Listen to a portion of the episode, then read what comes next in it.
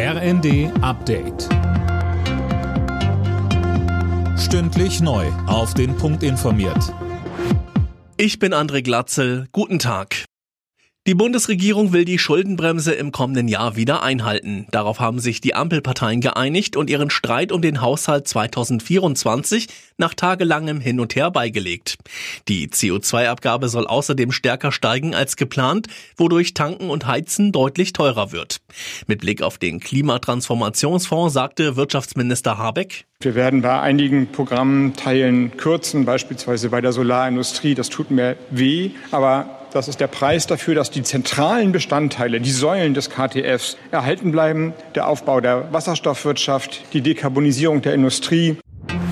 Deutschland will der Ukraine auch weiterhin in ihrem Kampf gegen Russland helfen, und zwar solange es nötig ist. Das hat Kanzler Scholz in einer Regierungserklärung im Bundestag zum morgen beginnenden EU-Gipfel gesagt.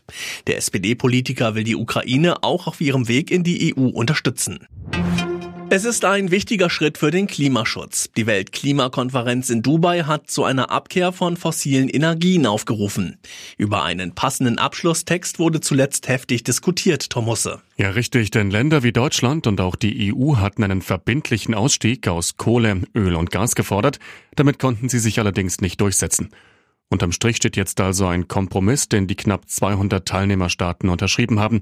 Der Beschluss sieht unter anderem vor, dass die Länder ihre Kapazitäten an erneuerbaren Energien bis 2030 verdreifachen sollen. Eigentlich sollte die Konferenz schon gestern enden.